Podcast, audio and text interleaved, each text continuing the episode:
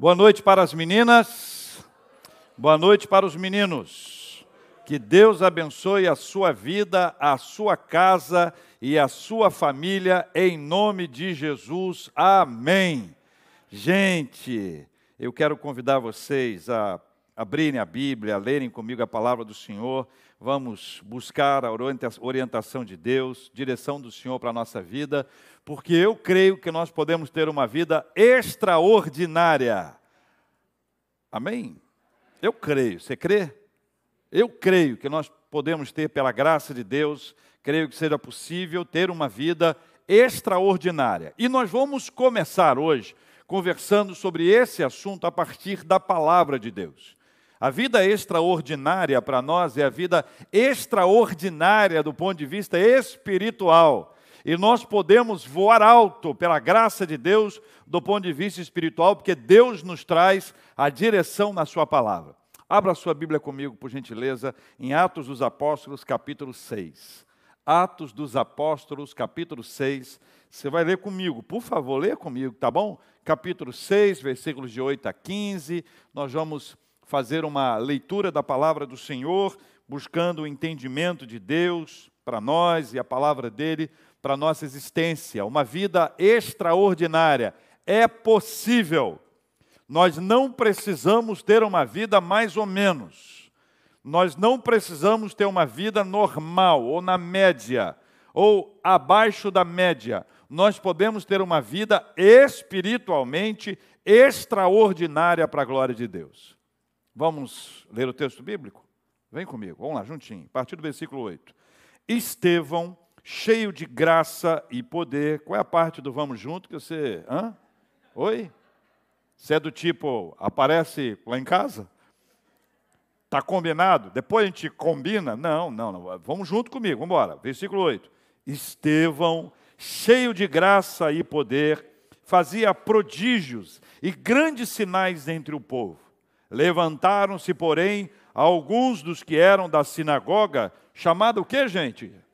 dos libertos, dos sirineus, dos alexandrinos e dos da Cilícia e Ásia e discutiam com Estevão. Versículo 10. O que aconteceu?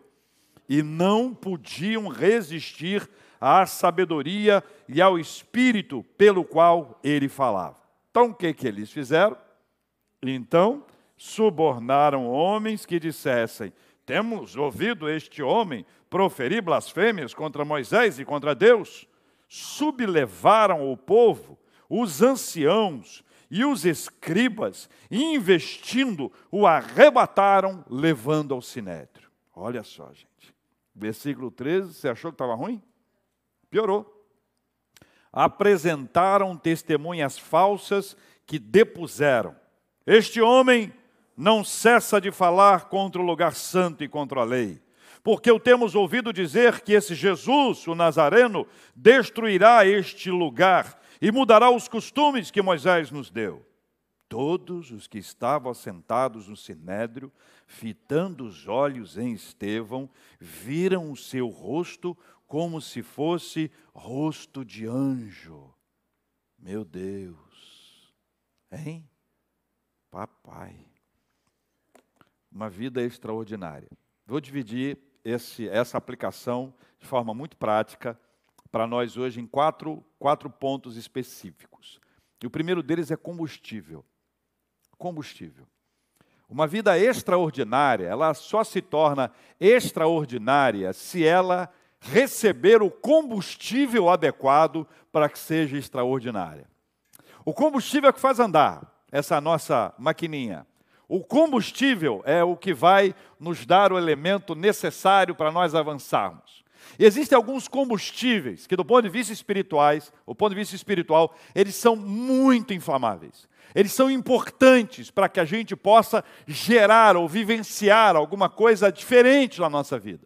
Veja, nós precisamos de constância espiritual. E a constância, ela só existe à medida que a gente tem o combustível correto. Então, nós vamos ver na vida do nosso irmão Estevão alguns combustíveis que Deus deu a ele, que são elementos altamente importantes. O primeiro elemento é a fé. O primeiro elemento é a fé. O primeiro elemento é a fé. Veja, leia comigo o capítulo, o versículo 5, capítulo 6, no versículo 5, faz uma apresentação sobre ele. Veja a primeira descrição que aí está. Leia comigo. O parecer agradou a toda a comunidade e elegeram quem? Estevão, essa pessoa sobre a qual a gente fala. Homem cheio de fé. Homem cheio de fé. Esse primeiro elemento é um combustível fundamental para uma vida extraordinária do ponto de vista espiritual. Nós precisamos desse combustível. A fé é fundamental para a nossa vida. Não há a menor possibilidade de vivermos uma vida espiritualmente extraordinária se nós não tivermos fé. E a fé ela gera algumas coisas poderosas na nossa vida. Uma pe pergunta que nós precisamos responder é como a fé age dentro da gente como a fé age dentro da gente. A Bíblia responde. A Bíblia responde. Vou apresentar para vocês pelo menos quatro itens onde a Bíblia nos fala sobre esta fé, sobre a ação da fé dentro da, da gente. A primeira delas é que a fé nos leva a compreender a justificação. Nós somos justificados pela fé. Entenda uma diferença entre uma coisa e outra coisa. Alguns entendem que a justificação, ou seja, o meu pecado é perdoado, a minha conta é paga, a minha dívida ela deixa de existir porque eu sou uma pessoa boa, que eu sou uma pessoa do bem. Eu tenho suco e tem eu. Nós dois somos do bem. Eu não falo mal de ninguém, eu nunca matei ninguém, eu nunca roubei ninguém. Se eu colei, eu já esqueci, tem problema de memória.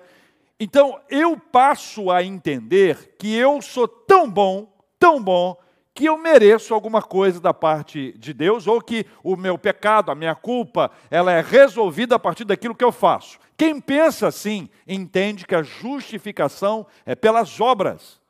Agora, eu posso te anunciar uma coisa? Está fora da Bíblia.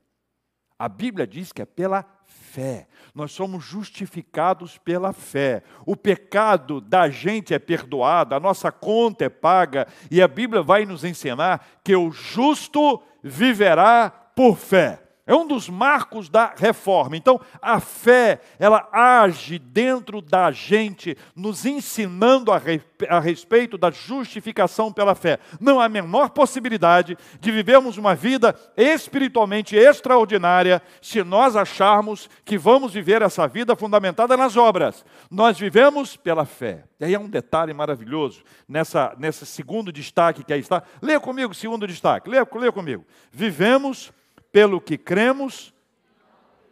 Não, mostra a sua fé para mim, por gentileza. Vamos lá, juntos, com fé. Vivemos pelo que cremos e não pelo que vemos. Segundo aos Coríntios, capítulo 5, versículo 7, diz que andamos por fé e não pelo que vemos. É esta frase que aqui está. Veja, a nossa vida espiritualmente extraordinária, ela é movida, movimentada pela fé. Então eu não vivo pelo que eu vejo. Porque o que os meus olhos veem pode ser uma batalha tão grande que eu não tenho condições de vencê-la. Pode ser um abismo, uma adversidade, um deserto tão pesado que eu não tenho condições de avançar. Então eu preciso compreender que aquele que vive pela fé, ele não vive pelo que vê, ele vive pelo que crê. Então o que nos move não é o, o, o, a área tranquila, o ambiente favorável, não, o que nos move é a fé. A fé nos move a ponto de nós avançarmos a despeito das adversidades, a despeito dos caminhos tortuosos, porque nós não vivemos pelo que vemos, nós vivemos pelo que cremos. Amém, meus irmãos? Terceiro destaque, leia comigo aqui. Somos salvos pela graça e não por mérito. E o texto de Efésios, capítulo 2, versículo 8 diz: Pela graça sois salvos mediante a fé. Isso não vem de vós, é dom de Deus. Sabe por quê? Sabe por quê? Quem lembra o restante do texto? Para que ninguém se glorie. Olha bem, como é que ele conhece a gente, né? Como é que Deus conhece a gente, inspirou o apóstolo Paulo e ele escreveu, porque já naquela época e muito antes disso e continua hoje, as pessoas começam a achar que elas são melhores, que elas são especiais, que elas são únicas, no sentido de serem melhores do que as outras. E esse clima de superioridade busca a glória para si. E a Bíblia diz que Deus não divide a glória dele com ninguém. Então nós damos glória a Deus em tudo o que a gente faz, mas as obras, de vez em quando, elas dão uma, uma temperada, assim, a gente começa a achar que, na verdade, eu sou uma pessoa melhor que a maioria.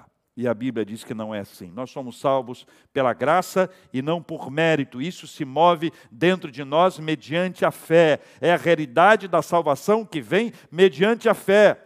Mais adiante, lê essa última frase comigo. Não morreremos. Leia com fé. Melhorou. Agora fiquei até assustado. João capítulo 11, 25 e 26 diz assim: Jesus disse: Eu sou a ressurreição e a vida.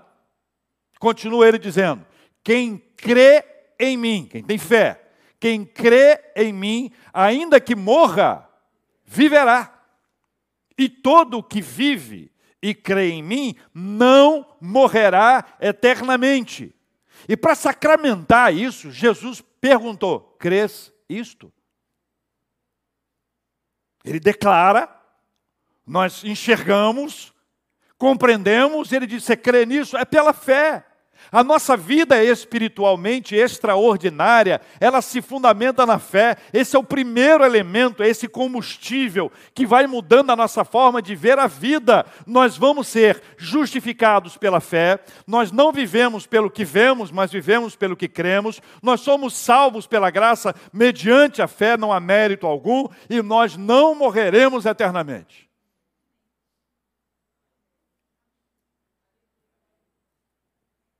Amém? Segundo elemento. Segundo elemento é o Espírito Santo. Oh, meu Pai do céu. Leia comigo. Segundo elemento é o Espírito Santo. Em Atos 6, versículo 5, que nós já lemos aqui, adicionado aqui ao capítulo 7, versículo 55. Tudo em Atos, tá bom? Você está com a sua Bíblia aberta, pode ler junto comigo para me acompanhar. Capítulo 6, versículo 5. Nós já lemos, vou ler até a parte que tem a ver com o texto. Capítulo 6, versículo 5. O parecer agradou a toda a comunidade e elegeram Estevão. Nós já lemos, homem cheio de fé e do Espírito Santo. Ou seja, cheio do Espírito Santo. Agora pega o 7, versículo 55. Mas Estevão, só eu estou em Atos 7, 55? Hein? É uma página depois, gente. É o mesmo livro, tá? Atos 7, 55. Mas Estevão cheio do Espírito Santo. Então veja, o que a ação do Espírito Santo gera dentro de nós? O que a ação do Espírito Santo gera dentro de nós? A Bíblia responde. Vamos ler comigo aqui? A primeira resposta que está aí. Leia comigo, lá em cima. A resposta certa. A resposta certa para os dias difíceis. Lucas capítulo 12 uh, tem a seguinte apresentação. Quando vos levarem às sinagogas e perante os governadores e as autoridades, não vos preocupeis ah, quanto ao modo por que respondereis, nem quanto às coisas que tiverdes de falar. Aí o fechamento é esse. Porque o Espírito Santo vos ensinará naquela mesma hora as coisas que deveis dizer. Então o Espírito Santo, ele nos dá a resposta certa para os dias difíceis para os momentos em que nós formos apertados, em que nós formos, nós formos ah, ajustados de uma forma que nós vamos ficar aqui ah, e, e, exprimidos aqui dentro, Ele nos dá a palavra, Ele nos dá a resposta certa para os dias difíceis. A segunda descrição que ali está diz que nós temos intrepidez para anunciar o Evangelho. É interessante isso aqui porque é o Espírito Santo que nos dá intrepidez. Não é uma pessoa animada, não é uma pessoa expansiva, não é uma pessoa para fora, para frente, extrovertida, que tem uma oratória boa. Não é isso. A intrepidez não é isso. A intrepidez é um fogo do Espírito Santo que nos leva a abordar, a falar, a ter coragem, a ter ousadia de uma forma tão linda e tão singular que a pessoa pode até discordar de você, mas vai ver que você acredita naquilo que você fala. Intrepidez do Espírito. Atos 4, 31 diz: Tendo eles orado, tremeu o lugar onde eles estavam reunidos. Todos ficaram cheios do Espírito Santo e com intrepidez anunciaram a palavra de Deus. A gente precisa disso. Uma vida espiritualmente extraordinária, ela passa por essa ação do Espírito Santo que nos dá a intrepidez. Assim como nos dá a resposta, resposta para os dias difíceis, ela também nos dá intrepidez para nós anunciarmos a palavra do Senhor. Gente, esse mundo está desesperado, precisando de palavra. Esse mundo está cansado de palavras motivacionais. Lindão, você vai vencer, você é um campeão. Onde vai esse negócio? Terceira frase, leia comigo a terceira frase consolo para o tempo da dor. É, aí já começou assim, ah, pastor, entre intrepidez e consolo, é, hoje eu estou precisando de consolo. Quem sabe o que você precisa é o Espírito Santo. A gente sabe o que a gente quer. É diferente do que a gente precisa. A gente quer o quê? Consolo. O que a gente precisa, às vezes, é intrepidez. Então, no consolo, veja bem o que diz a Bíblia. Jesus disse: eu rogarei ao Pai, e ele vos dará o outro consolador, a fim de que esteja para sempre convosco. É o Senhor que nos dá o seu Espírito Santo e é o Espírito Santo que traz consolo. Escuta só, entre nós dois aqui. Momentos da nossa vida mais sofridos, não há palavra humana que resolva. Tem coisas que acontecem na nossa vida que as pessoas querem nos ajudar, querem nos animar, querem nos dar um encorajamento. São coisas impressionantes. Uma vez eu estava acompanhando uma senhora que havia perdido o filho. Eu estava no sepultamento com ela. Sabe uma frase que ela ouviu? Deus vai te dar outro. E ela me falou assim: Pastor, quer esganar? Não, agora não. Depois você esgana. Agora, agora não. Dá vontade. Por quê? Porque a pessoa está recebendo uma palavra indevida. Tem coisas, tem momentos da nossa vida que a gente não tem que falar nada. A gente está presente e orar. E o Espírito Santo consola. Ele pode usar a sua vida para dar uma palavra, ou para estar presencialmente ali, ou para dar um abraço, ou para estar perto de uma pessoa, servi-la com bolo, com jantar, com almoço, arrumar a casa dela quando ela estiver com a vida dela de pernas para o ar, como fica, no momento de dor, momento de angústia. Mas essa ação consoladora, ela é espiritual. Então nós precisamos do Espírito Santo como elemento fundamental para nós termos uma vida extraordinária. Amém, meus irmãos? Mais adiante, intercessão intensa. Nós não sabemos orar como convém. É verdade ou não? Tem hora que a gente fala cada bobagem orando. Não é verdade? A gente tem, a gente tem isso, a nossa vida é assim. Aí o Espírito Santo intercede por nós, diz a palavra do Senhor, com gemidos inexprimíveis. É uma intercessão intensa ele intercede, nós temos o Espírito Santo orando por nós. E ele clama, são gemidos inexprimíveis. Essa é uma declaração maravilhosa que você não pode esquecer nunca. Nunca o Espírito Santo intercede por nós com gemidos inexprimíveis. Essa é uma intercessão intensa. Para nós chegarmos ao nível de uma vida extraordinária do ponto de vista espiritual, nós precisamos dessa intercessão poderosa do Espírito Santo de Deus. Último aqui. Identidade de filho de Deus. O Espírito Santo testifica com meu espírito que eu sou filho de Deus. Compreende a diferença? Não é que, não é que eu estou achando, não é, não é, que eu estou sentindo, deu um arrepio aqui, eu acho que agora eu sou filho de Deus. Deu um arrepio aqui.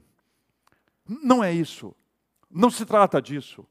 É uma questão espiritual. O Espírito Santo, ele comunica, ele se comunica com o meu espírito. Ele testifica. Há uma comunicação que associa, que testifica, que comprova que eu sou filho de Deus. Então, esta é uma ação que resulta do Espírito Santo na nossa vida, que nós precisamos, e tem muitas outras, mas aqui alguns elementos para você compreender a importância do Espírito Santo para você ter uma vida extraordinária do ponto de vista espiritual. Mas há um Terceiro elemento. O terceiro elemento é a graça. O terceiro elemento é a graça. A graça, a maravilhosa graça do Senhor. Em Atos dos Apóstolos, capítulo 6, versículo 8. Volte a sua página. Atos 6, versículo 8. Iníciozinho do texto que nós já lemos hoje. Estevão cheio de graça. Ele estava cheio, combustível, tanque cheio, graça. Agora, qual é o impacto da graça em nossa vida? Qual é o impacto da graça em nossa vida? A Bíblia responde. Nós já observamos anteriormente. Primeiro, a salvação espiritual. A salvação espiritual ela é declaradamente uma ação graciosa. Nós não temos mérito, nenhuma obra nossa resultaria na nossa salvação. A salvação espiritual ela decorre dessa graça de Deus na nossa vida. Uma segunda, um segundo ponto que aí está, a influência divina para cuidarmos dos necessitados. Isso é uma coisa curiosa, sabe por quê? Porque Atos dos Apóstolos, capítulo 4, versículos 33 a 35, mostra como começou a vida da igreja primitiva. As pessoas observavam e diziam assim: ó, tem gente passando necessidade no nosso meio. Aí alguém dizia: olha, eu tenho um campo, eu vou vender esse campo. Ele vendia o campo, trazia o dinheiro para os apóstolos, os apóstolos distribuíam para que ninguém tivesse falta de nada. Isso era movimentado pela graça. Essa era uma movimentação da graça de Deus na vida das pessoas, para que elas pudessem abrir mão de algumas coisas, para que elas pudessem olhar com respeito, com sensibilidade aos que mais precisavam. Essa é uma movimentação, a influência divina para cuidarmos dos necessitados. Já em Atos 11, 23, vai falar sobre o poder de Deus gerando fé. O poder de Deus gerando fé. Lá em Antioquia, quando os discípulos foram chamados pela primeira vez de cristãos, lá houve uma movimentação de Deus, onde a graça do Senhor era quase que palpável, visível. Ou seja, essa graça de Deus movimentou, deu o poder a eles para que eles pudessem ter a fé sendo gerada dentro, dentro deles. Por fim, dentro desse ponto, propósito ministerial. Propósito ministerial. Atos 20, versículo 24, diz assim: Porém, em nada considero a vida preciosa para mim mesmo, contanto que complete a minha carreira e o ministério que recebi do Senhor Jesus para testemunhar o evangelho da graça de Deus. Isso significa que nós temos um propósito ministerial. Nós temos uma responsabilidade ministerial. Nós temos um conteúdo a compartilhar. Esse é o resultado da ação do Senhor na nossa vida. A nossa vida vai ganhando um ar completamente diferente quando nós somos cheios, preenchidos de combustíveis, como essas ações do Senhor que vão nos levando a compreender, seja a fé, seja o Espírito Santo, seja a graça, ou finalmente o quarto elemento, que é o poder. O poder. O quarto elemento é o poder. Veja, meus irmãos, Atos 6, versículo 8, a sequência. Estevão, cheio de graça e poder. Cheio de graça e poder. Qual o resultado do poder de Deus em nós? A Bíblia responde. Efésios capítulo 6, versículo 20, diz assim: Quanto ao mais, sede fortalecidos no Senhor e na força do seu poder em Cristo nós somos fortalecidos, dele nós recebemos poder para avançar. Eu já disse essa frase, quero repeti-la. Eu não conheço pessoas fortes, eu conheço pessoas fortalecidas pelo Senhor. Eu não sei como eu aguentei passar por aquela prova. Você não aguentou, você foi fortalecido pelo Senhor. Olhe para frente. Eu não sei se eu aguentarei passar por isso. Tenha fé tenha fé, tenha esperança. Deus há de dar a você a força necessária, fortalecendo você para avançar em nome de Jesus. Segunda perspectiva, vida eterna. 1 Coríntios capítulo 6, versículo 14 diz: Deus ressuscitou o Senhor e também nos ressuscitará a nós pelo seu poder. A ressurreição de Jesus foi uma manifestação estrondosa do poder de Deus, vencendo a morte, vencendo o pecado que estava sobre Cristo, nosso pecado, não dele, o pecado de toda a humanidade estava sobre ele, o poder de arrebentar com isso tudo, de vencer a morte, e agora nos traz a certeza que nós podemos também viver a nossa própria ressurreição. Que nós vamos morrer aqui, mas nós teremos a vida eterna a partir da ressurreição que Cristo nos oferece. Isso não é com base no nosso poder, nem no seu, nem no meu, mas no poder que vem de Deus. Ele é quem nos dá a bênção, seja para o fortalecimento ou a bênção da vida eterna. Mas ele também nos traz um poder espiritual. Esse poder espiritual é fundamental. Diz Lucas capítulo 9, versículo 1: Tendo Jesus convocado os doze, deu-lhes poder e autoridade sobre todos os demônios e para efetuarem curas. Este é um poder divino, é um poder espiritual, é um poder sobre as hostes do mal, é um poder sobre a enfermidade. Isso não nos pertence. Não é uma coisa que uma pessoa tem, não. Eu tenho esse dom. É o dom que é de Deus, é um dom que é do Espírito Santo de Deus. Ele nos dá a missão de orar pelas pessoas para que elas sejam curadas. Já pensou se Deus te, dá isso? Olha que bênção maravilhosa, a autoridade espiritual. Esse tipo de autoridade que decorre de uma vida extraordinária é o combustível certo para tornar a sua vida ainda mais especial. Por fim, queridos, poder para testemunhar. Lembra de Atos 1,8? Jesus sendo assunto aos céus, ele traz uma declaração maravilhosa: recebereis poder ao descer sobre vós o Espírito Santo, e sereis minhas testemunhas aonde? Primeiro aonde? Jerusalém? Hum? Jerusalém? Hã? Aonde? Jerusalém, Judéia, Samaria, até os confins da terra, ou seja, o mundo inteiro. Não se pode viver uma vida de testemunho sem o poder do Senhor. Nós vamos agora, segunda-feira, para o mercado, nós vamos encontrar os nossos amigos na escola, na universidade. A única possibilidade que você tem para testemunhar do Senhor é se Deus encher a sua vida do poder que vem da parte dele. Do contrário, nhê, nhê, nhê, nhê. Ah, a vida está difícil, o clima está quente. O rio está quente, hein? Ontem era, está chuvoso. Deus fala: o que você quer? O que você quer? Vamos ler juntos aqui? Primeiro, fortalecimento no Senhor. Segundo, terceiro, quarto, tudo isso foi conferido. Estevão viveu parte dessa realidade que aí está. Algumas experiências que foram registradas posteriormente, ou teologia que foi construída posteriormente, mas a vivência dele, marcada por esses quatro elementos fundamentais. Quatro elementos que não podem faltar na vida de uma pessoa que pretende ter uma vida extraordinária.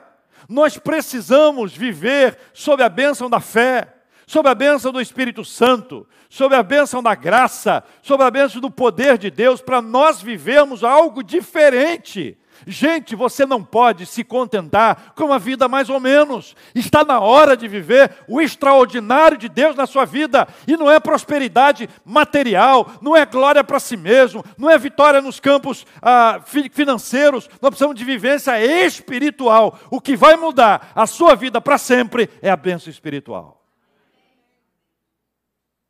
Consequências. Consequências. Resultado da ação desses quatro elementos dados por Deus a Estevão produziram nele algumas consequências maravilhosas. Veja comigo as quatro. Está na tela aqui, vamos ler juntos. Primeira delas, ele fazia prodígios e grandes sinais. Você acha que Estevão era um mágico? Você acha que Estevão era um fanfarrão? Você acha que Estevão era um, um, um, um, líder cuja oratória era melhor do que tudo aquilo que ele podia oferecer a partir de uma nova vivência espiritual, Deus deu a ele essa autoridade. Ele fazia prodígios e grandes sinais, consequência consequência da fé, consequência do Espírito Santo, consequência da graça, do poder de Deus sobre a vida dele, essa ação, essa realização encheu a vida dele de autoridade. Segunda frase, leia comigo. Não podiam resistir à sabedoria e ao espírito pelo qual ele falava. Veja, olha como o cuidado do texto bíblico. Leia comigo de novo, leia comigo, ó, a segunda frase. Não podiam resistir ao quê? À sabedoria e ao espírito vinha dele. Era, o texto diz que ele era um homem sábio, porque se ele é um homem sábio, aí deixou a gente para trás. Não, é o espírito que deu a ele a sabedoria. As pessoas não resistiam. não resistiam. A sua palavra era percebida pelas pessoas, e aquelas pessoas cheias de ódio, querendo matá-lo, depois eles até matam, mas querendo destruí-lo de todas as formas. Eles jogam para ele aquele ódio todo, mas não conseguem resistir, porque ele não fala de si mesmo, ele fala pelo Espírito, e o Espírito dava a ele sabedoria. Saber o que ele não sabia, saber o que outros não sabiam, sabedoria. Terceira frase o rosto dele ficou como de anjo. O rosto dele ficou como de anjo. É uma imagem que eu não consigo descrever, mas acho que todo mundo tem uma ideia, né? Uma, uma imagem que era absolutamente não humana. Ele ficou diferente. No Monte da Transfiguração, Jesus resplandeceu. Lá no passado, diante da, da declaração dos Dez Mandamentos, a face de Moisés, então você vê isso acontecendo em alguns lugares. É, Deus traz um destaque, permite que essa pessoa seja tão cheia dele que o seu rosto fica diferente. Deve ser uma experiência extraordinária. É para alguém que quer ter uma vida extraordinária. Quarto, quarta frase. Ele viu a glória de Deus e Jesus que estava à direita. Para para pensar comigo. Nós estamos aqui conversando, vamos tomar juntos um café cubo, e aí nós vamos conversando, e de repente a pessoa com quem você está conversando diz: Olha, espera um minutinho, espera um minutinho, eu estou vendo ali você imagina essa cena? Isso é tão extraordinário, isso é tão singular, isso é resultado daquilo que Deus fez na vida dele. Pode ser que não se repita, pode ser que não seja na vida de outros, pode ser que nem todo mundo tenha essa experiência, mas veja a experiência que Deus confiou a ele, porque era um momento extraordinário que ele estava vivendo a sua fé, contando, contando isso vivenciando essa prática. Ele viu a glória de Deus e Jesus que estava à direita. Termina aqui, na, na, na letra E, leia comigo ele viu os céus abertos e o filho do homem em pé à destra de Deus. Ele viu, ele viu a glória de Deus. Ele viu os céus abertos, consequência, resultado da ação desses quatro elementos na vida dele. Olha só comigo, presta atenção. Com ele foi assim. Com a gente pode ser diferente. Mas veja, estamos falando de coisas extraordinárias. Não são coisas comuns do dia a dia. A nossa experiência com o Senhor pode ser outra completamente diferente, mas Deus quer nos trazer oportunidades singulares, Ele quer abrir as, janelas para que a gente veja aquilo que a gente nunca viu, sabe por quê? Porque nós vamos estar mergulhados na presença dEle. Terceiro, clamores. Primeiro, combustível. Segundo, consequências. Terceiro, clamores. Ele fez duas orações. Nesse texto, nesse complexo, duas orações. Veja comigo as duas orações, está na tela aí. Senhor Jesus, recebe o meu espírito. Momento final, estava sendo apedrejado. Estevão foi apedrejado. Apedrejado. Se você já viu uma cena de uma pessoa sendo apedrejada, eu, eu, eu vi isso em vídeo, eu fiquei impressionado. Uma pessoa com uma roupa branca por cima e as pessoas apedrejando, e aí começava a aparecer aqueles pontos vermelhos do sangue, sabe? Tum, tum, tum, a pessoa em pé, daqui a pouco ela, ela ajoelha, tum, tum, tum, daqui a pouco ela cai, está morta. Nesse processo, ele fez essa oração: Senhor, recebe o meu espírito. Olha, a, o momento final da nossa vida é singular. Cada um de nós vai viver uma, uma história. Mas olha, sinceramente, que Deus nos dê a bênção de terminar os nossos dias em paz. Porque deve ser terrível a pessoa pendente, com a conta que não está paga. Sabe aquele negócio? Não, não, a vida não está resolvida. Me, me deixa aqui, aquele desespero. Desespero pelo que vai encontrar. Desespero da realidade espiritual. Desespero do próximo passo. A pessoa não sabe o que vai encontrar, então ela fica desesperada. Mas quando a gente sabe, ele sabe, porque ele viu, quando a gente sabe o que vai acontecer, a nossa oração é sempre: Senhor, recebe meu espírito. Ele não, não pediu uma sobrevida. Ele não pediu para resistir. Ele queria estar com o Pai. Era a hora dele, Deus trouxe para ele essa hora. Eu já ouvi relatos lindos de pessoas no momento da morte dizendo: Olha, eu estou bem, eu estou em paz, eu estou com o Senhor. E a pessoa descansa. E é um semblante tranquilo, é um momento de paz, é uma coisa linda. Então, essa oração é um clamor que ele apresenta. O outro que ele traz é absolutamente extraordinário. Leia comigo: Senhor, não lhes imputes este pecado. Sabe, sabe por quem que ele, ele estava orando? Você sabe, né? Por que, que ele estava orando? Pelos apedrejadores, pela galera que estava lá jogando pedra nele. Ele não disse, maldito seja, sua hora vai chegar, a vida dá volta, vingança é um prato que se come frio, ó, oh, vou te entregar na mão de Deus. Isso aqui para mim é uma pedrada, uma pedrada. Porque pode ser que você e eu já tenhamos momentos, já tenhamos vivido momentos na nossa vida, na nossa história, em que a gente desejou mal alguém. Pai, já aconteceu ou não? Talvez, né? Não você, uma pessoa que você conhece. Sua amiga, sua amigucha. Senhor, não lhes imputes este pecado. Com quem que Estevão aprendeu? Me ajuda aí, conectar os textos. Com quem? Com Jesus.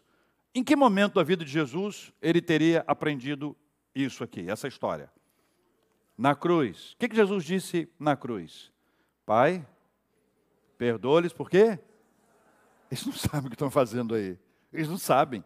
Eles estão vivendo ainda no período de desconhecimento. Eles estão na ignorância. Eles não sabem o que está acontecendo. Então o que, que ele pede aqui? Não lhes imputes este mal. Ele pede a absolvição. Ele pede o perdão para aqueles que estavam jogando pedra nele para matá-lo, para os seus assassinos, para aqueles que queriam a morte dele. Gente, cá entre nós dois, fácil ou difícil? Ei, Jesus. Você está dizendo que é fácil? Sei não. Pode ser que seja fácil para alguns, mas para outros é bem difícil. A gente, só, a gente só consegue chegar nesse nível se a gente tiver o combustível. Porque do contrário, papo furado.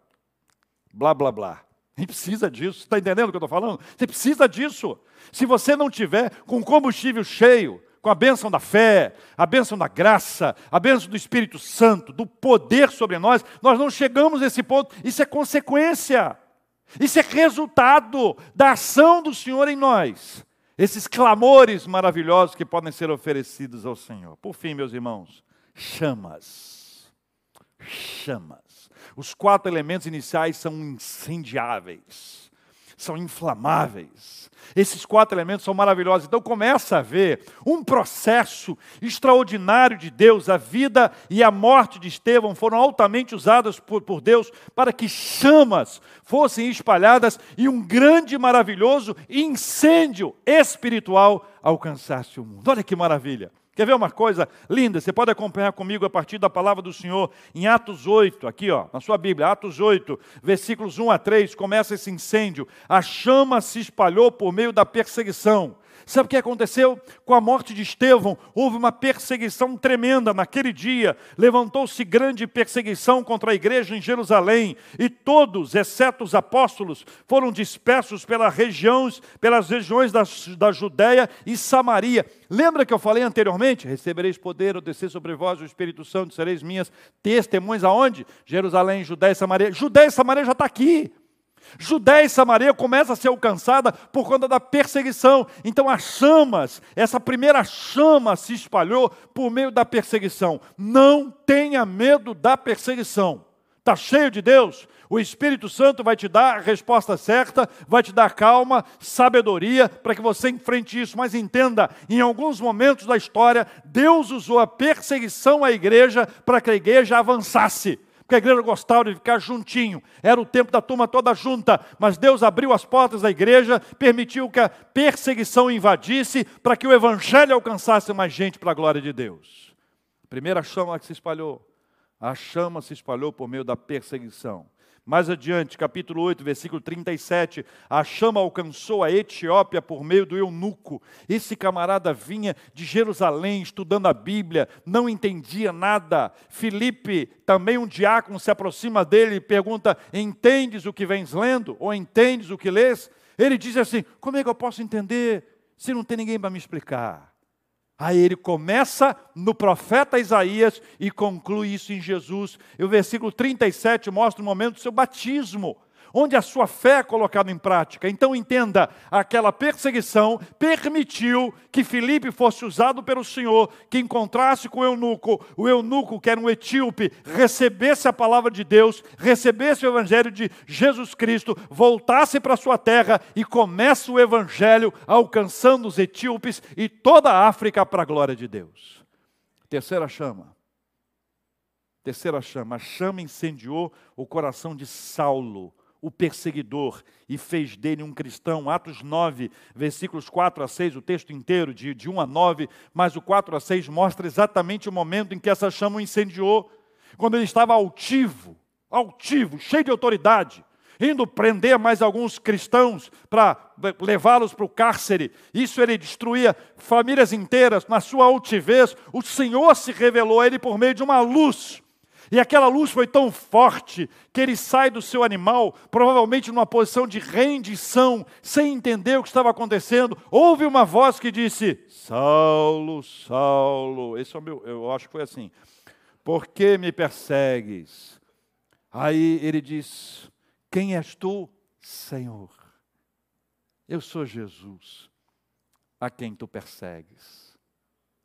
Aquele momento o coração dele foi incendiado. É o momento da conversão. A conversão é um incêndio espiritual. A conversão sacode a gente. A conversão tira a nossa altivez. A conversão tira o nosso orgulho. A, co a conversão nos leva a uma posição de rendição. Senhor, eu me rendo. Eu cansei de dizer não. Eu cansei de recuar. Agora eu quero me entregar, porque eu não tenho outra alternativa senão a presença do Senhor.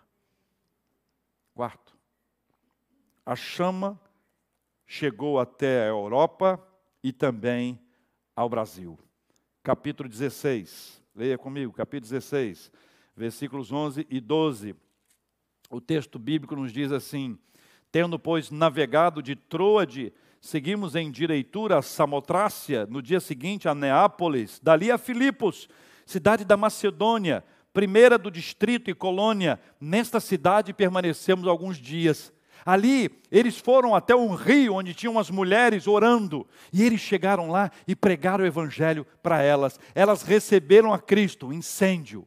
Elas estavam ali sob a liderança da nossa irmã Lídia, uma mulher empreendedora, uma mulher de negócios. Ela foi alcançada pelo evangelho e disse: "Olha, vamos lá para minha casa vocês precisam para minha casa. E eles foram para a casa dela, e ali eles começaram um culto na casa dela. Daquele culto ali se tornou uma igreja, e foi a primeira igreja registrada na história, a primeira igreja na Europa. E a igreja da Europa, ela foi se fortalecendo ao longo dos anos. A igreja da Europa mandou missionários para o mundo inteiro, como por exemplo, chegando a lugares mais distantes. Aí chega um momento que os chamados pais peregrinos, a bordo do Mayflower, deixam a Inglaterra e vão para o que hoje é os Estados Unidos, para a região de Massachusetts. E ali eles começam um processo. Esses pais peregrinos calvinistas que chegam trazendo o evangelho que alcança aquela região dos Estados Unidos e a partir disso uma cultura calvinista reformada é capaz de trazer a direção para aquele povo e a partir daquele povo o evangelho alcança muitos lugares do planeta, entre eles o Brasil, o Rio de Janeiro e a nossa vida. A chama se espalhou. A chama se espalhou. A chama foi se espalhando por meio da perseguição, a chama alcançou a África, a chama foi se espalhando de uma forma tão linda, maravilhosa, alcançando o coração daqueles que eram os perseguidores, daqueles que eram contrários, eles foram sendo mudados pelo Senhor. A chama alcança a Europa, a Europa alcança as Américas, as Américas chegam até a gente, ou seja, essa chama continua a se espalhar, porque eu quero declarar a vocês que a chama jamais se apagará. A chama jamais se apagará. Essa é a verdade que a Bíblia nos traz. Esse é o conhecimento das Sagradas Escrituras. Mas nós precisamos de gente que quer estar cheia do combustível espiritual para viver uma vida extraordinária, porque é possível, gente. Não é com mobilização motivacional, não. É com fogo do Espírito Santo dentro da gente. São os quatro elementos que são apresentados na vida do nosso irmão Estevão. É uma vida cheia de fé, é uma vida cheia do Espírito Santo, é uma vida cheia de poder, é uma vida cheia de graça. As consequências virão a partir disso. Na vida dele foram aquelas experiências extraordinárias, rosto transfigurado, ele pôde ver os céus, ele fez sinais, prodígios, ele tinha sabedoria. Deus deu a ele estas bênçãos para você e para mim, podem ser outras, adequadas para esse tempo, mas as consequências virão. E a partir delas, cheios do combustível espiritual, nós vamos começar a orar mais. Clamores, seja no momento da dor e da angústia, do sofrimento, da batalha da nossa vida, seja na hora da nossa alegria, seja no culto, após o culto, em qualquer momento, nós vamos mergulhar numa vida de oração. Nós vamos buscar ao Senhor com clamor na presença dEle. Nós queremos mais de Deus. E a chama, ah, meu Deus do céu, a chama vai se espalhar. Ela começa na vida de uma pessoa e vai se espalhando, vai se espalhando. A nossa cultura, o nosso momento atual, está vendo movimentos que está todo mundo achando estranho. A universidade nos Estados Unidos, Asbury, eu acho isso, eu acho aquilo, eu acho aquilo outro. Ah, meus irmãos, eu só acho uma coisa: o vento sopra onde quer, a chama do Senhor. Ah, tem que dar um tempo para ver o que vai acontecer. Gente chata calma. Vamos parar de analisar o que está acontecendo longe, vamos experimentar. Vamos pedir a Deus que será com a gente também. Vamos pedir ao Senhor, o Senhor incender o meu coração. Eu estou achando uma coisa impressionante. Várias universidades, exatamente nos lugares mais complexos. Deus está fazendo a sua obra e o Espírito Santo é que nos dá isso que nós precisamos nós precisamos. Eu quero orar com você. Nós precisamos orar mais. Nós precisamos orar mais. Eu quero pedir ao Senhor que esse combustível, você saia daqui com um tanque cheio. Tanque cheio. Você vai clamar ao Senhor por isso. Tanque cheio. Senhor, eu quero. Eu quero estar cheio de fé. Eu quero estar cheio do Teu Espírito Santo. Eu quero estar cheio da graça. Eu quero estar cheio do poder. Eu quero viver consequências na minha vida. Quero viver coisas novas, extraordinárias, diferentes, bíblicas. Não inventa moda, não, hein? Não inventa esquisitice, não, hein? É bíblico. Clamores. Você vai ver que a sua vida espiritual, sua vida de oração vai, vai melhorar. Mal começa a orar, está com sono. Senhor, Deus vai te dar um fogo que você não vai conseguir dormir. Você vai estar orando, orando, orando, orando, orando, orando, orando. E quando terminar isso tudo, você vai ver que a chama que se instalou em você, ela, ela vai para outras pessoas. E nós vamos pedir a Deus que o Espírito Santo dele nos encha. E nós vamos incendiar esse país, esse planeta, para a glória de Deus e até que ele venha, até que ele venha, quando nós finalmente estaremos com ele. Senhor Deus amado, nós oramos em nome de Jesus. Não há nome mais poderoso que o nome de Jesus, que o nome do Senhor e Salvador Jesus Cristo. Deus amado, nós oramos com base nas Escrituras. Queremos ter uma vida extraordinária, espiritualmente falando. O Senhor deu a Estevão uma experiência linda. O Senhor deu a ele os combustíveis necessários para viver isso. O Senhor deu a ele a bênção de ser um homem, apesar de pecador, humano como a gente, ser cheio de fé, cheio do Espírito Santo, cheio de graça e cheio de poder. Nós precisamos desses combustíveis. Nós te pedimos em nome de Jesus. Em nome de Jesus. As consequências virão. No tempo certo o Senhor fará. Da forma que o Senhor quiser.